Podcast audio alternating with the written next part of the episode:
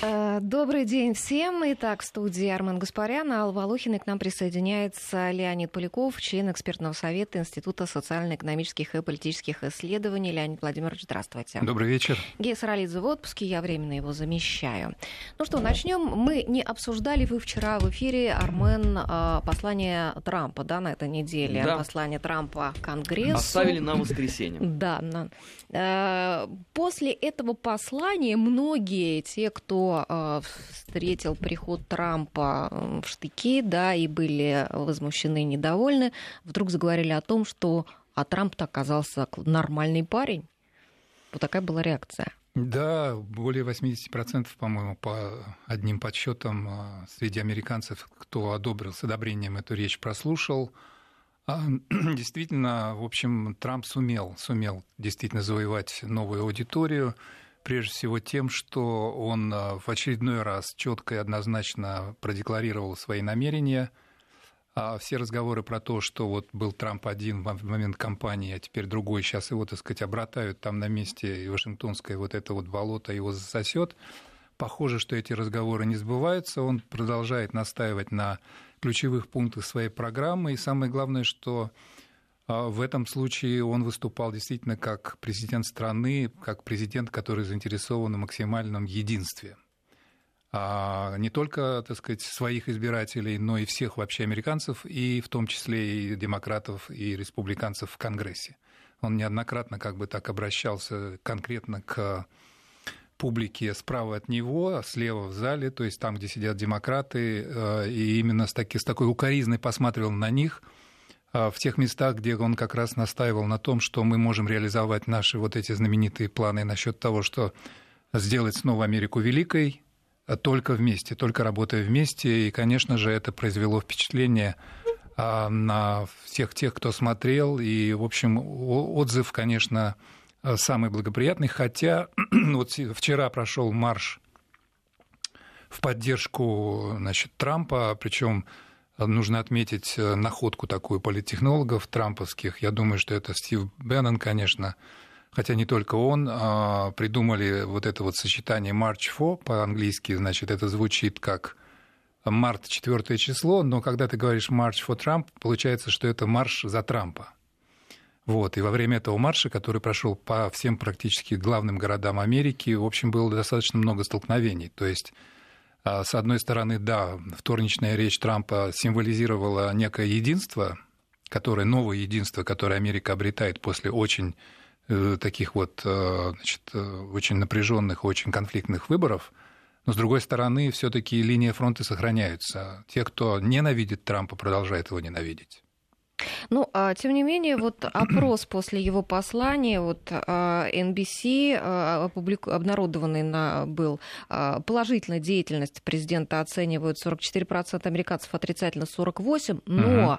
а, при этом 77% респондентов уверены, что Трамп, как глава государства, привнесет в политический курс страны ощутимые перемены, да. 77%. Да, да. И 63% а, из них считают, что перемены будут в нужную сторону.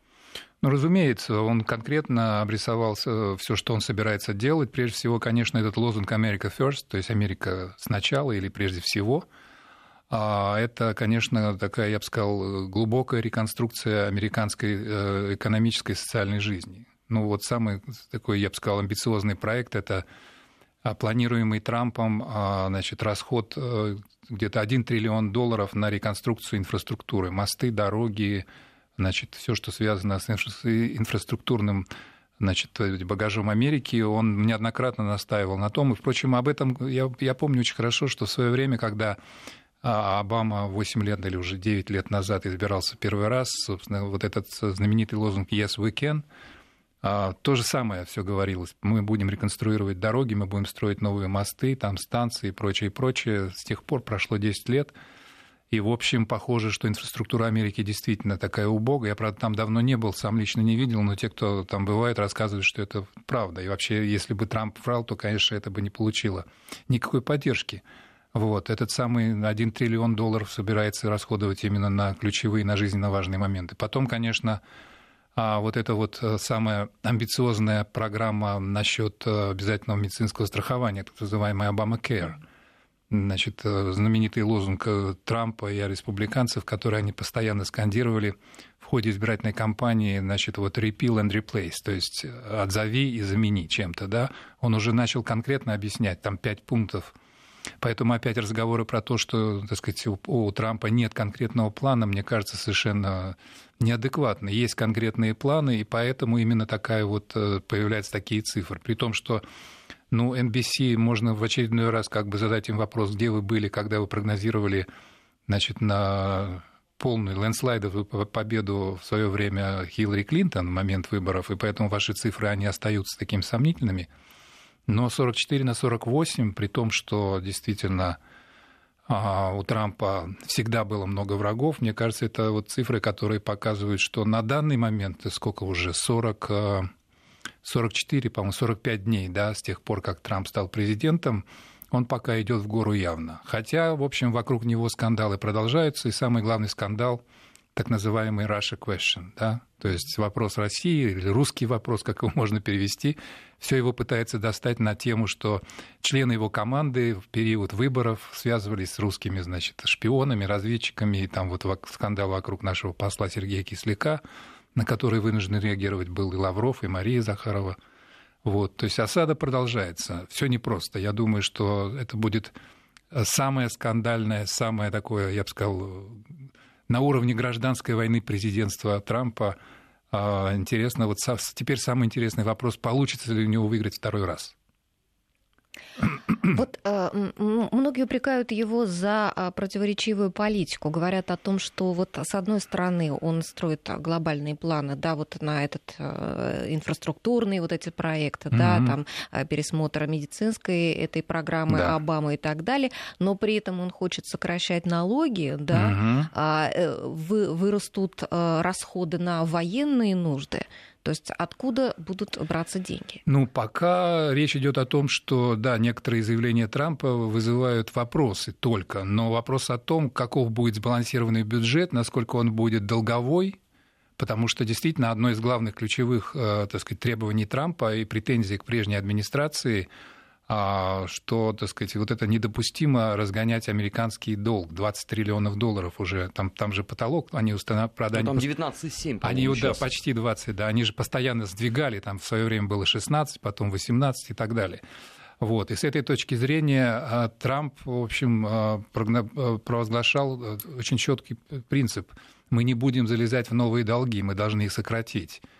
А с этой точки зрения вопросы остаются, но еще не пришла пора предъявить бюджет. Я думаю, что а, если Трамп действительно сумеет создать такой бездефицитный бюджет, в котором не понадобятся долги, вот, то тогда есть основания полагать, что вот его программа действительно будет реализована без серьезного подъема национального долга.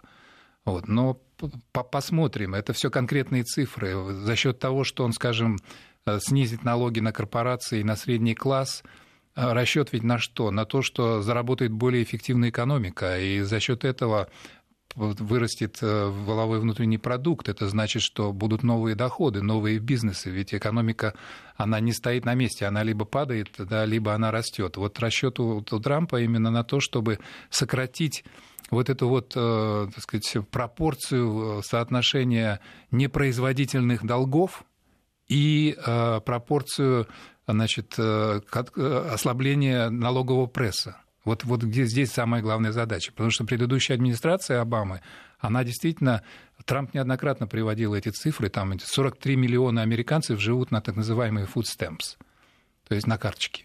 Да, то есть это продуктовые такие вот э, значит, марки, на которые 40, только вдумайтесь в эту цифру откуда эти деньги берутся. Задача, задача Трампа в чем? В том, чтобы создать новые рабочие места, и он это делает уже, да, заставить американские корпорации не выводить свои производства в другие страны, а наоборот, открывать здесь новые предприятия. Там более 60 тысяч фабрик закрылось за последние там, 15 лет. Да?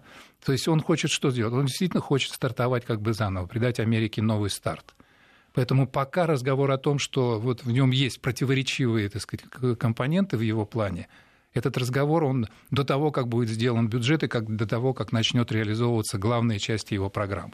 Но часть корпорации он уже объявил, кстати, в этой речи, да, он перечислил там и Fiat, там, так сказать, и другие крупные корпорации, по-моему, там Yahoo и так далее, то есть из разных сфер, и IT, и просто традиционные индустриальные такие корпорации согласились с тем, что они будут открывать новые, то есть они не будут переносить производство за рубеж, а будут открывать новые фабрики у себя. Его принцип вот этот, который звучит очень просто, опять-таки нельзя не похвалить политтехнологов, очень красиво и точно «buy American, hire American», то есть покупай американское и нанимай американцев.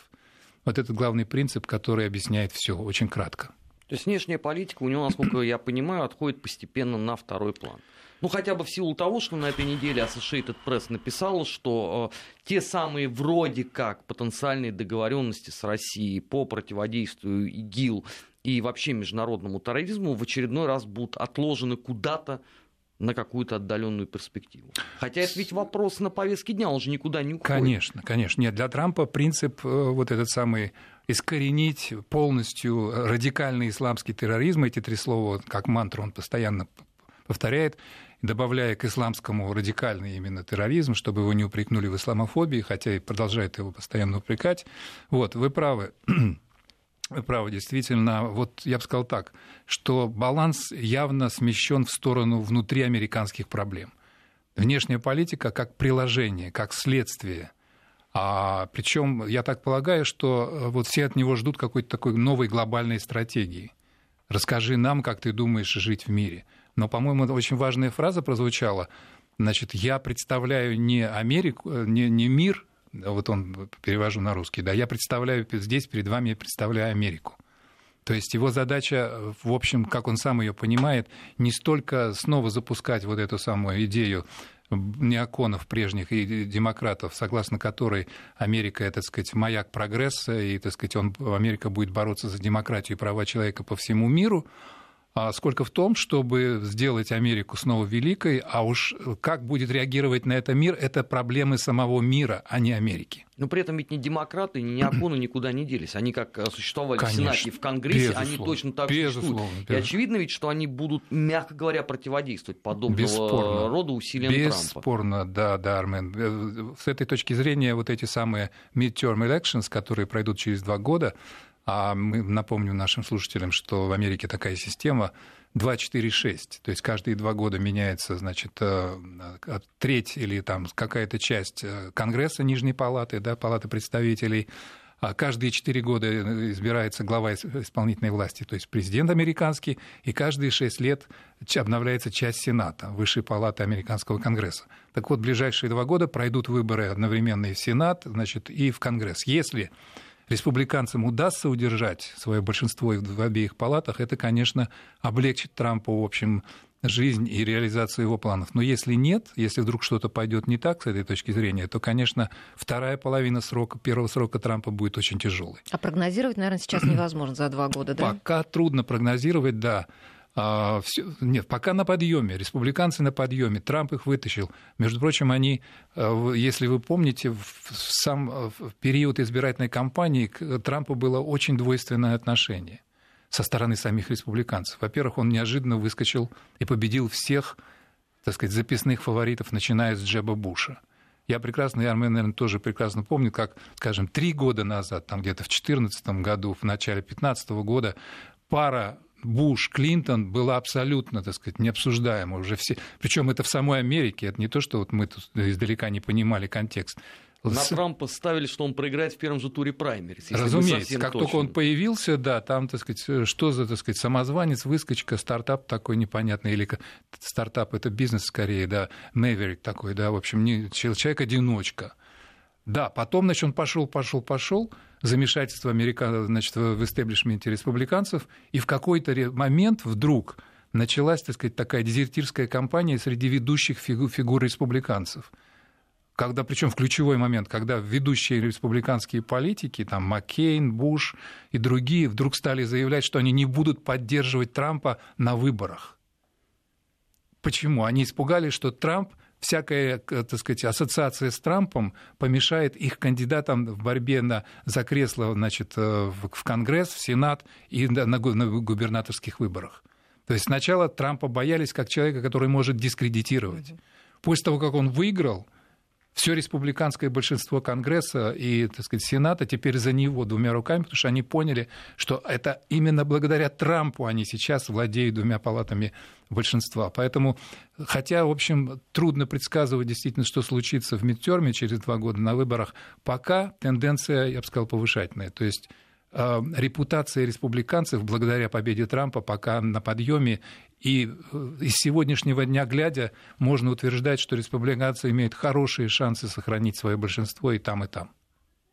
Главной угрозой Трамп называет не как э, предыдущая администрация, там, ИГИЛ, да, Россию и лихорадку Эбола. Эбола, да, три, три а таких. называет э, Северную Корею.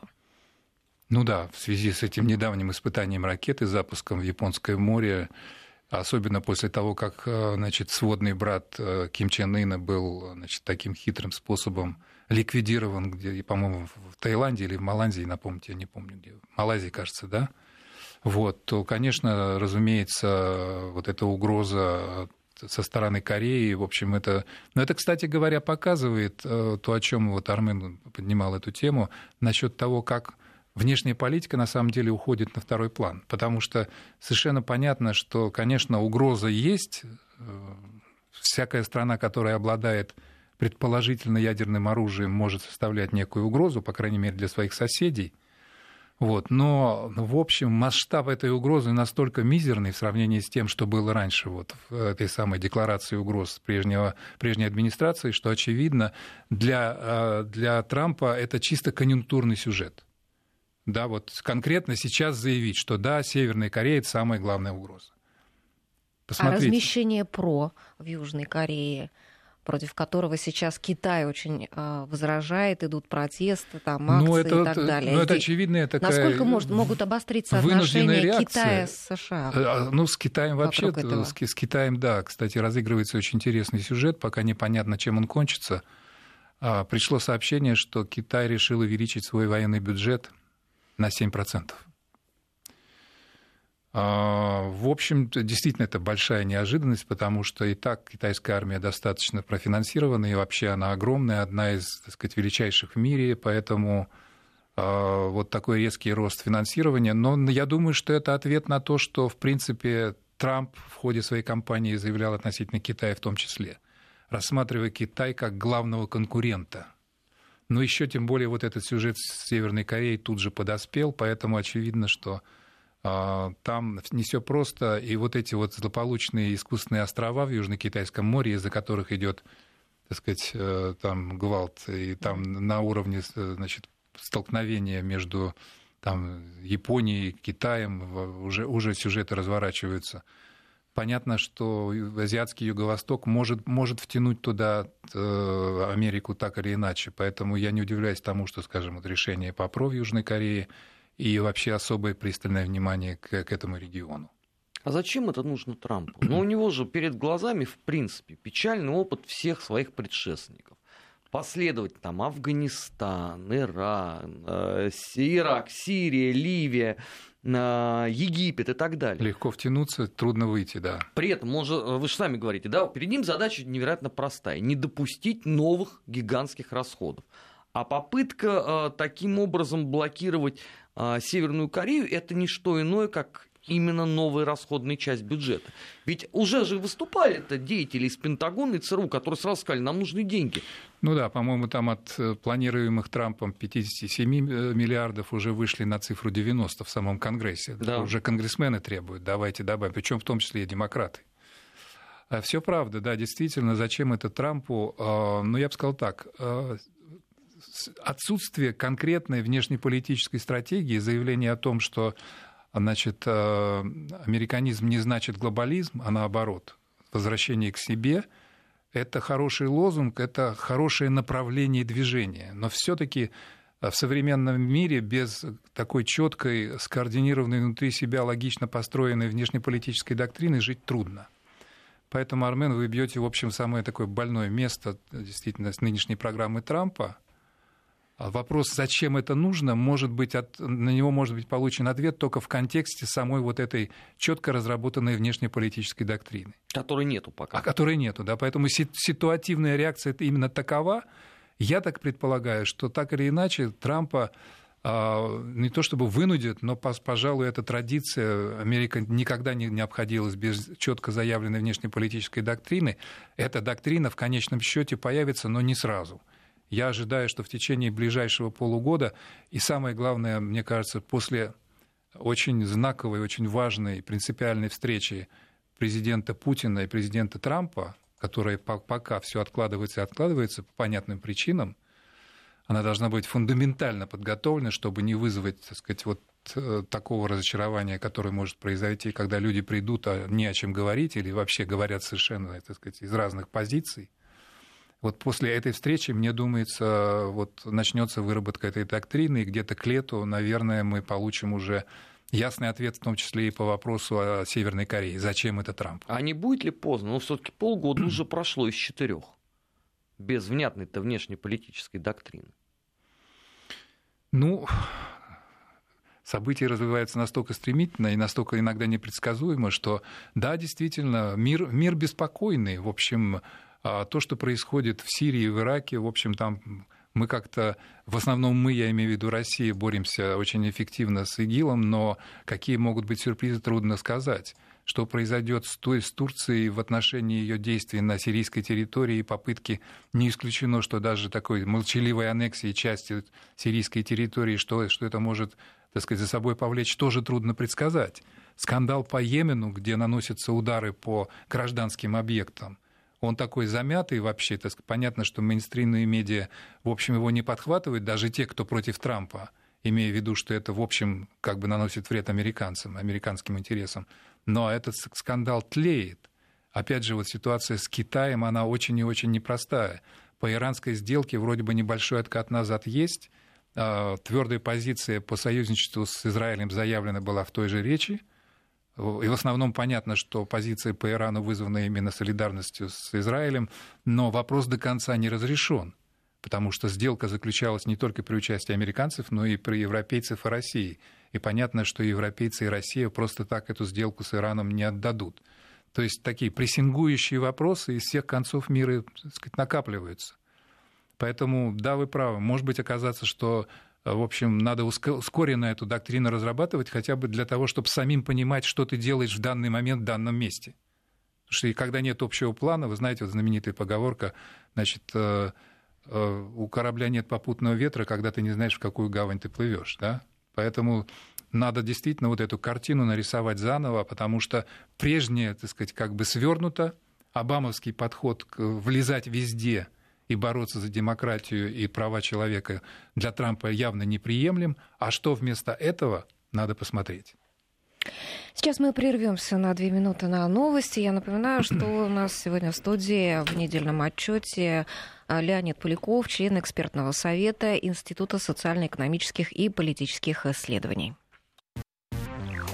Недельный отчет. Подводим итоги. Анализируем главные события. 17 часов 33 минуты в Москве. Мы возвращаемся в эфир. А, Предвыборный штаб кандидата в президенты Франции Эммануэля Макрона обвинил российскую сторону в атаке на кандидата в президенты Франции. Ну вот, наконец-то, да. Русские хакеры добрались. До Франции. Да, да, да. А как... что он так долго-то собирался с мыслями? Это же было очевидно, наверное, с момента, ну, как минимум 7 ноября со слов Клинтон, что во всем ну, виноваты конечно, русские хакеры. Конечно, да, да, да, да. Армен, я думаю, что сейчас все пойдет в ход, потому что Эммануэль Макрон это новичок, это такой же, в общем, хотя не совсем такой же, потому он все-таки был в составе правительства социалистов, э, министр экономики. А вот сейчас он, э, так сказать, создал, вернее, сейчас, а, по-моему, около года назад создал свою партию, вот это движение «Анмарш», что значит э, так, в общем, вольный перевод вперед или там э, в поход, или, может быть, даже, если вспоминать наши позднесоветские времена, Саюдис, Рух, вот это вот движение, да, а, вот создал свою партию. Не, то, не только он один, там и, так сказать, крайне левый, бывший, э, значит, Макрон, то есть не Макрон, Меланшон создал тоже свое движение «Непокорная Франция». В общем, там легко политики создают движение под себя. Вот. И этот самый вот неожиданный фаворит теперь, как выясняется, будущей гонки или уже идущей президентской гонки, а, значит, он использует все, какие возможны, видимо, так сказать, у него тоже хорошие технологии, и они решили, что раскрутить антирусскую тему или тему русских хакеров – это очень хорошо. Это может добавить ему шансов. Я думаю, что это вот... Потому что вообще сам по себе он, конечно, очень экзотическая фигура. Я не знаю, может быть, накануне 8 марта тогда затронем этот сюжет тоже, потому что Наши слушатели, наверное, знают, что... Шершеля фам? А, конечно, да, да, да. Вообще во, сейчас во французской политике Шершеля фам это лозунг дня и лозунг ближайших двух месяцев и, может быть, до 7 мая. Смотрите, значит, у Макрона а, я напомню эту историю, все знают. Да? Значит, мальчик там в 15 лет влюбился в свою учительницу, что само по себе уже звучит скандально, да? Но ну, всё, так понятно. Да, так понятно, но все было корректно. В 17 лет он ей поклялся, что он не, чтобы, что бы она не делала, он все равно на ней женится. В 2007 году он действительно на ней женился, и сейчас, значит, они составляют удивительную такую пару. Она его старше на 24 года, ему 39, ей 63. Она выглядит совершенно потрясающе, почти ровесница.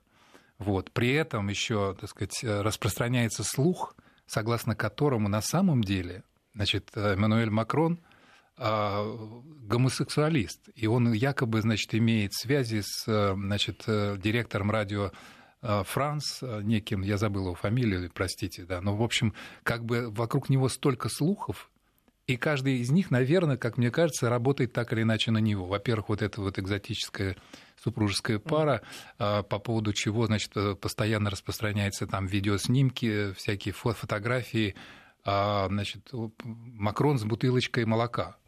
Что такое? Почему? Оказывается, он любит нянчиться с ее внуками. Вот. Теперь, значит, вот этот слух про его скрытый гомосексуализм, очевидно, что тоже тонкий ход его, так сказать, э, политтехнологов, с которыми он работает. Тоже на определенную часть а, избирателей. А, да, да, да. В общем, ну, определенную часть, мягко говоря, в общем, каким-то образом настроить на то, что а вдруг а вдруг это тоже, так сказать, подходящая фигура. В общем, вот так вот. С другой стороны, смотрите, Фион тонет бывший, так сказать, э, фаворит этой гонки Франсуа Вийон, представитель республиканской партии. Недавно эта партия была, то есть это партия, которая переименована из движения за, значит, вернее так, Союз за народное движение. Та партия, с которой побеждал а, а, значит, Николя Саркози, прежний президент до Оланда. Значит, это теперь партия называется «Республиканцы», и, в общем, все до недавнего времени, сравнительно до скандала с Пенелопой, вот опять-таки, значит, э, женщина с очень таким знаковым именем, а жена Фиона вдруг где-то неосторожно брякнула по поводу того, что на самом деле она вообще никакого отношения к политике не имела. А я напомню нашим слушателям, что Фион нанимал ее в качестве значит, своей помощницы, и мало того, он еще нанимал своих детей тоже в качестве своих ассистентов – и за это получали они немалые деньги. Теперь вот 15 марта Фиона предстоит предстать перед судьями, потому что против него, похоже, возбуждается уже реальное дело. Сам он бьется до последнего, он заявляет, что уходить не будет, но, так сказать, истеблишмент республиканцев похоже, от него отвернулся, и не исключено, что пойдет э, человек э, по имени Ален Жупе, то есть тот, кому, а, э, у кого Фион на праймерис республиканцев, там сколько-то три месяца назад с разгромным счетом выиграл. Похоже, что такая замена будет поздней, и она, очевидно, ничего не даст. И, наконец, последний такой ведущий кандидат в президенты, это, конечно, Марин Ле Пен. То есть, смотрите, вот три женщины, которые на самом деле определяют сейчас атмосферу французской политики, Э, Марин Ле Пен сама претендует на то, чтобы стать президентом. Но она тоже сейчас под угрозой. А, Сняли а, против, с нее неприкосновенность. Да, против, да, она же член Европарламента от, от фракции, там, не знаю, Союз народов, еще чего-то. Причем за пост социальной сети снят. Да, да, да. да. Это особую пикантность придает всей ситуации. Да, да, да, да. Она, она, э, за она перепост фотографии. сделала перепост фотографии зверств ИГИЛ для того, чтобы в очередной раз показать, насколько это страшно, и как бы понятно призвать людей действительно воспринимать эту опасность всерьез. Ну. И удалил эти фотографии по просьбе там, близких, которые всё попросили. Правильно, все правильно. В общем, это, конечно, беспрецедентный случай, явно полити... основанный на чисто политических конъюнктурных интересах травли. Ее, очевидно, хотят снять с дистанции, но при этом заметьте, что это происходит не во Франции, это происходит в Европарламенте. То есть, по сути дела, все левые Европарламента, и не только левые, но и центристы, тоже объединяются против Марин Ле Пен. На мой взгляд, очевидно, почему потому что у нее крайне радикальная программа в отношении э, пребывания Франции в Евросоюзе. Уже не случайно появился, так сказать, новый неологизм, извините за такой повтор, неологизм «фрексит». То есть, да, по аналогии с Брекситом, Британия, выход Британии из Евросоюза. Теперь, если Ле Пен приходит э, в президентское кресло, то не исключено, что она инициирует такой же процесс, как и Тереза Мэй – а сейчас в Великобритании. Но не получится так, что вся вот эта вот э, долгая и продолжительная истерика вокруг Лепен э, просто усилит ее электоральные позиции во Франции. Ну, потому что слабую женщину, все старательнейшим образом пытаются обидеть и унизить. Но, Но история Марин, не, Марин не выглядит слабой, все-таки согласитесь, Армен. Нет, да. ну принято же так о женщинах, тем более в преддверии 8 марта говорить. Да, а тут еще за пост в социальных э, сетях, да? Ну да, вопиющая несправедливость, очевидная, да, очевидный заговор. У Франции, да, хорошая мысль, Рамен. Мне кажется, что это может сыграть на руку в том смысле, что если французы почувствуют, что некие внешние силы не русские мифические хакеры, которые добрались до Макрона, а реальные внешние силы, а именно в Европарламенте, хотят определить исход выборов во Франции, гордые, самолюбивые, очень заносчивые французы действительно могут среагировать на это таким образом, что я, так сказать, э, дерзаю даже подумать на тему, что может не состояться даже второй тур. А французы воспринимают ли Европарламент как внешнюю силу? Конечно. Ну, безусловно. А, ну, нет, понятно, что Франция в Евросоюзе, понятно, что туда, туда избирает своих делегатов, но все остальные, так, те, кто голосовал за то, чтобы снять с нее а, неприкосновенность парламентскую, это же все-таки э, депутаты от других государств, как угодно. Мне кажется, если Марин сумеет раскрутить эту тему, так сделать ее максимально чувствительной, и на ней сыграть, действительно, не превращаться в жертву, так сказать, не стонать и плакать, а наоборот показывать, что смотрите, что творится, да, я настолько сильна, и вообще это настолько удар по французским интересам, по французской независимости, что просто мы должны как-то реагировать. В общем, эта карта сильная, она, я бы сказал, сначала, вначале она казалась картой, которую разыгрывают против нее, но, но если ее талантливо разыграть умно сейчас, она может помочь. Повторюсь, что я в конечном счете, поскольку мы вступаем в эпоху политических сюрпризов, реально, да, точно так же, как никто не ждал от Трампа победы, за исключением самых таких вот, а, я не знаю, самых э, оптимистичных, даже не специалистов, просто убежденных сторонников Трампа, я не исключаю того, что мы можем получить результат уже в первом туре, потому что к нынешним 27 или там 26 процентам поддержки э, Марин Ле Пен, и они, кстати, вот по последним французским опросам, я сегодня смотрел их, несколько там полстеров, то есть несколько социологических служб по-русски ведут постоянный значит, опрос, последние опросы 1-2 марта или там 27 февраля по 2 марта, Получается, что по разным э, данным э, все выходят так или иначе, Макрон, Фион или, э, или а, как ни странно, Ален Жп даже, да, выходит на цифру 26-27, но я не исключаю того, что как раз последние, вот, то есть они имеют, условно говоря, три человека имеют, условно говоря, три четверти электората поддержки. Еще четверть разбивается на разных, в том числе там Меланшона и так далее. Но я не исключаю того, что вот эта последняя четверть может неожиданным образом стечься именно к Марин Ле Пен в последний момент. А можно вообще сейчас доверять социологии после истории с э, выборами Трампа, где все заранее предсказали победу известно кому, и потом mm-hmm. сделали вид, ну, немножко мы ошиблись, чуть-чуть мы просчитались. Армен, вы, наверное, вы правы в отношении того, что а, предрассудки в отношении Ле Пен и традиционный способ ее именования, там, особенно в связи с, воспоминанием об ее отце, там чуть ли не фашизм, да, это, это, это может влиять даже как-то неосознанно, неосознанно даже на тех, кто проводит вроде бы объективные социологические исследования, и более того, на тех, у кого спрашивают. Потому что во Франции долгое время считалось крайне неприличным вообще признаваться, что ты можешь проголосовать за Лепен. Настолько было сильно давление общественного мнения вот этого мейнстримного либерально-левого – что люди просто скрывались, что на самом деле они готовы голосовать за Марин Ле Пен. Но выборы, вот в прошлом году, которые состоялись региональные выборы, в 12 регионах Франции, да, я напомню, во Франции департаментская система, там больше сотни этих департаментов, но они объединяются в регионы. И их там 12 регионов. Эти последние региональные выборы показали, что в первом туре в семи регионах Ле Фронт Националь, да, Национальный фронт победил и социалистов, и, и центристов, э, республиканцев. То есть это реальные голоса, это реальные люди.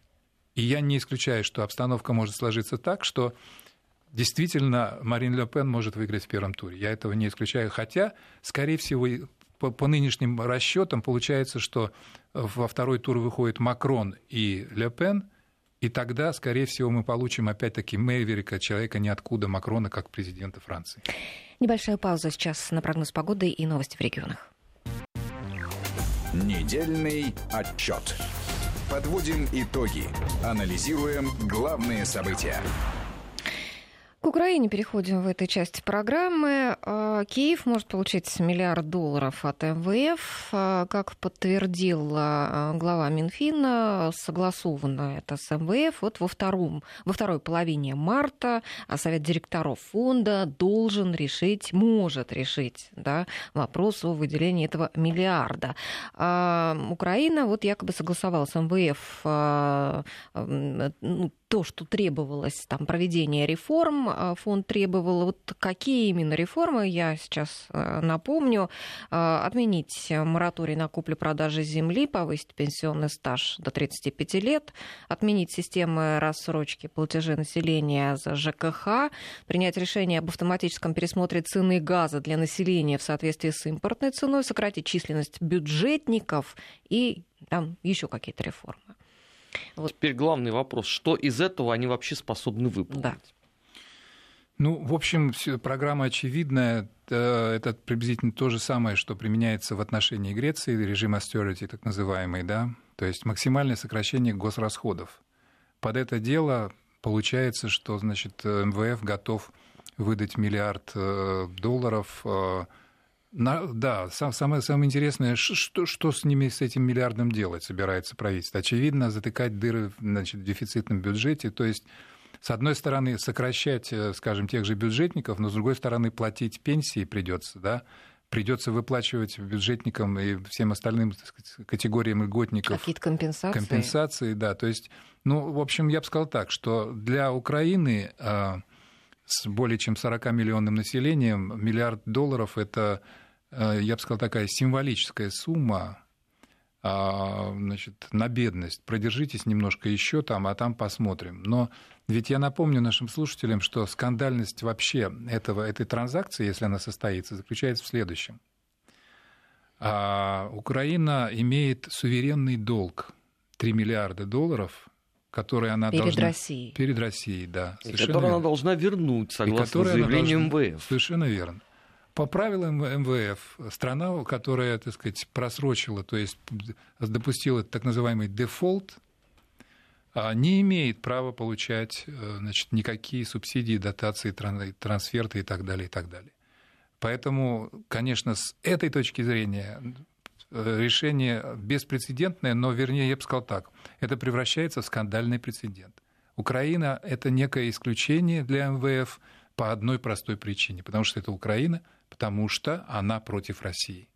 То есть за всей этой комбинацией просматривается чисто политический сюжет. Вот до тех пор, пока украинская сторона стоит, так сказать, на четких таких однозначных антироссийских позициях, любые правила будут меняться, нарушаться, ей будут помогать. То есть я вижу вот в этом даже не столько экономический акт, сколько политический жест. которые в том числе направлены и к нам. Да? Ну, а наша вот реакция Москвы какой должна быть в ответ на это? Нет, ну, понимаете... Мы ждем нашего, наших трех миллиардов. Мы ждем трех миллиардов. Мы думаем, что международные организации, которые создаются коллективными усилиями, должны подчиняться правилам, которые сами же и создают. Но, с другой стороны, вы знаете, вот, Алла, я думаю, что э, нужно стать на точку зрения гуманизма. Нам mm-hmm. надо стать. Но Под... больше некому. Ну, потому Вставать что... только нам, действительно. Ну, потому что э, реальная ситуация в Украине а, хуже от дня ко дню. И, так сказать, вот эти, вот эти так сказать, различные украинские политологи, которые периодически выступают в российских эфирах, в общем, они как-то хорохорятся и заявляют, что все, все хорошо и хорошо, но, так сказать, на самом деле а, так сказать, подземный пожар, в общем, социального недовольства, он распространяется. Тем более, что, например, вот с 1 марта пересчитаны тарифы за электричество подняты на 26%. И это не последнее еще увеличение без... в этом году, они уже просто анонсировали. Безусловно. Ну и вот те пять пунктов, которые вы сейчас перечислили, под условием выполнения которых, в том числе включая повышение пенсионного стажа до 35 лет, то есть фактическое откладывание повышения пенсионного возраста, это все ведь э, свидетельство того, что э, положение ну, практически безвыходное. А, так называемая ассоциация с э, Европейским Союзом, значит, которая обещала молочные реки, кисельные берега, она абсолютно не работает, потому что те квоты, которые даются украинским товарам, для того, чтобы они могли продаваться в Европе. Во-первых, а, не гарантии, что их продадут, это во-первых, да, во-вторых, они, они, они настолько мизерные, что просто это стагнация украинского производства. А, по сути дела, после Майдана связи с российским рынком, на котором в большинстве случаев украинские товары реализовывались, сокращаются практически до минимума. Давайте Это... вспомним прошлый год, да, когда вот эта квота, выделенная Европой, была израсходована к 26 января. Да, и все, на этом все закончилось. Весь товарный запас был реализован там за первый, первый же месяц. Поэтому получается, что Украина от этого самого, от ассоциации с Евросоюзом, я не знаю, выиграла что? Ну вот, э, вот этот самый мифический безвиз, разве что, да, то есть возможность убежать из своей страны, причем какой безвиз? А, по, так сказать, последнего голосования в парламенте... 180 дней. Да, но под, под, под каким условием? Да, вот это последнее голосование, которое а, так сказать, разрешает безвизовый э, значит, въезд украинских граждан на территорию Евросоюза, он прошел в Нижней палате Нидерландского парламента, да, еще Сенат, по-моему, должен проголосовать для того, чтобы принять эти окончательные решения. Там же консенсусом принимается да, решение. 27 стран проголосовали за, Нидерланды против, но все-таки их уговорили под четким условием, что эти, то есть въезд э, на территорию Евросоюза не означает право на работу, что самое главное. То есть, по сути дела, речь идет о чем? Приезжайте к нам бомжами. Нелегалами. Вот, ну да, вот и весь выигрыш. А я стесняюсь спросить, это случайно вот не те нелегалы, которых потом отправят в Грузию? Грузию. Ну да, Гея сегодня отсутствует. Наверное, он бы ответил нам достойно. Ну, он, да. он в Твиттере написал все, что он думает по этому поводу с утра. Да, кстати говоря, я не исключаю, что и Украине могут предложить такой же вариант, да, в конечном счете. Уж если вы с нами, то... А они, же, они заявляли уже да? о том, что да. они готовы принять уже, уже, да, да. Ага. и поселить на территорию Донецкой и Луганской областей. А, вот так вот, да? Но это было заявление в недрах Верховной Рады, а к ним доверия, в общем, ни у кого нету. То есть ну, я не знаю даже... Но мы с гуманитарной точки зрения мы поможем все равно. У нас конвои туда ходят регулярно, у нас еще, так сказать, пару, пару караванов дополнительно тогда для этих беженцев ну, появится. С, я не знаю, с чем, с сухим молоком там и так далее, с палатками. Поможем, в конце концов. Но 3 миллиарда, мне кажется, надо возвращать. Да, ну, я так думаю, что это, так сказать, э, вот буквально разговор в пользу бедных. Но мы не бедные, ну а как их вернуть? Ну там ничего нету. Фактически... Полковая казна пуста. Точка. Сейчас они благодаря блокаде еще сколько денег потеряют. Вот что, чем вы будете? Борзыми щенками брать у них эти 3 миллиарда? Там, я не знаю, там, соборами церкви, то, что они не успеют еще там э, осквернить, землей. Вот чем вы возьмете 3 миллиарда? Ну, это же на самом деле очень такой принципиально важный вопрос.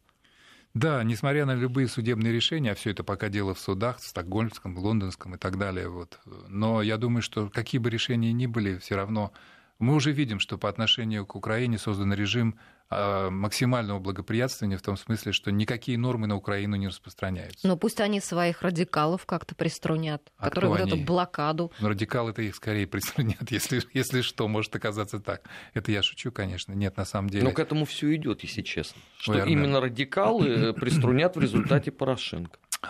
У них оружие. Я все-таки думаю, что Порошенко посмотрел на судьбу Януковича и вот последний случай, как, как раз годовщина очередная Майдана, и то, что мы наблюдали в Киеве, мы видели, в каком боеспособном состоянии находится киевский спецназ.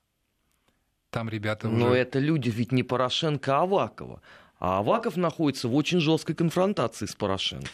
Ну, это да, внутри разборки идут, но дело в том, что там, в общем, жесткая система приказов. Я не исключаю того, что в последний момент может быть и дезертирство, и отказ выполнять приказ, там, стрелять по по так называемым мирным демонстрантам, я этого не исключаю, но пока, мне кажется, Порошенко урок Януковичу выучил. Это уже не тот Беркут, который беззащитно, так сказать, безропотно подставлялся под выстрелы неизвестных снайперов. Ну, их американцы же обучали, да, вот эти да, все это время. Да, да это, это новая И снабдили команда. их Да, всем... они, они хорошо вооружены, хорошо экипированы, они защищены от скажем, прямых попаданий вот этих самых коктейлей Молотова там, ну, достаточно. Мне кажется, что расчет на то, что новый экстремистский Майдан легко сметет вот эту вот э, удивительную постмайданную власть, ну, немножко, я бы сказал, преждевременно.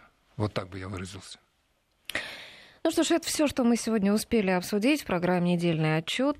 Через неделю Армен Гаспарян уже будет вместе э, с Гией Саралидзе в студии, а сегодня с нами вместе был а, Леонид Поляков, член экспертного совета Института социально-экономических и политических исследований. Леонид Владимирович, спасибо вам. Спасибо, всего доброго. Всем до свидания. Недельный отчет. Подводим итоги. Анализируем главные события.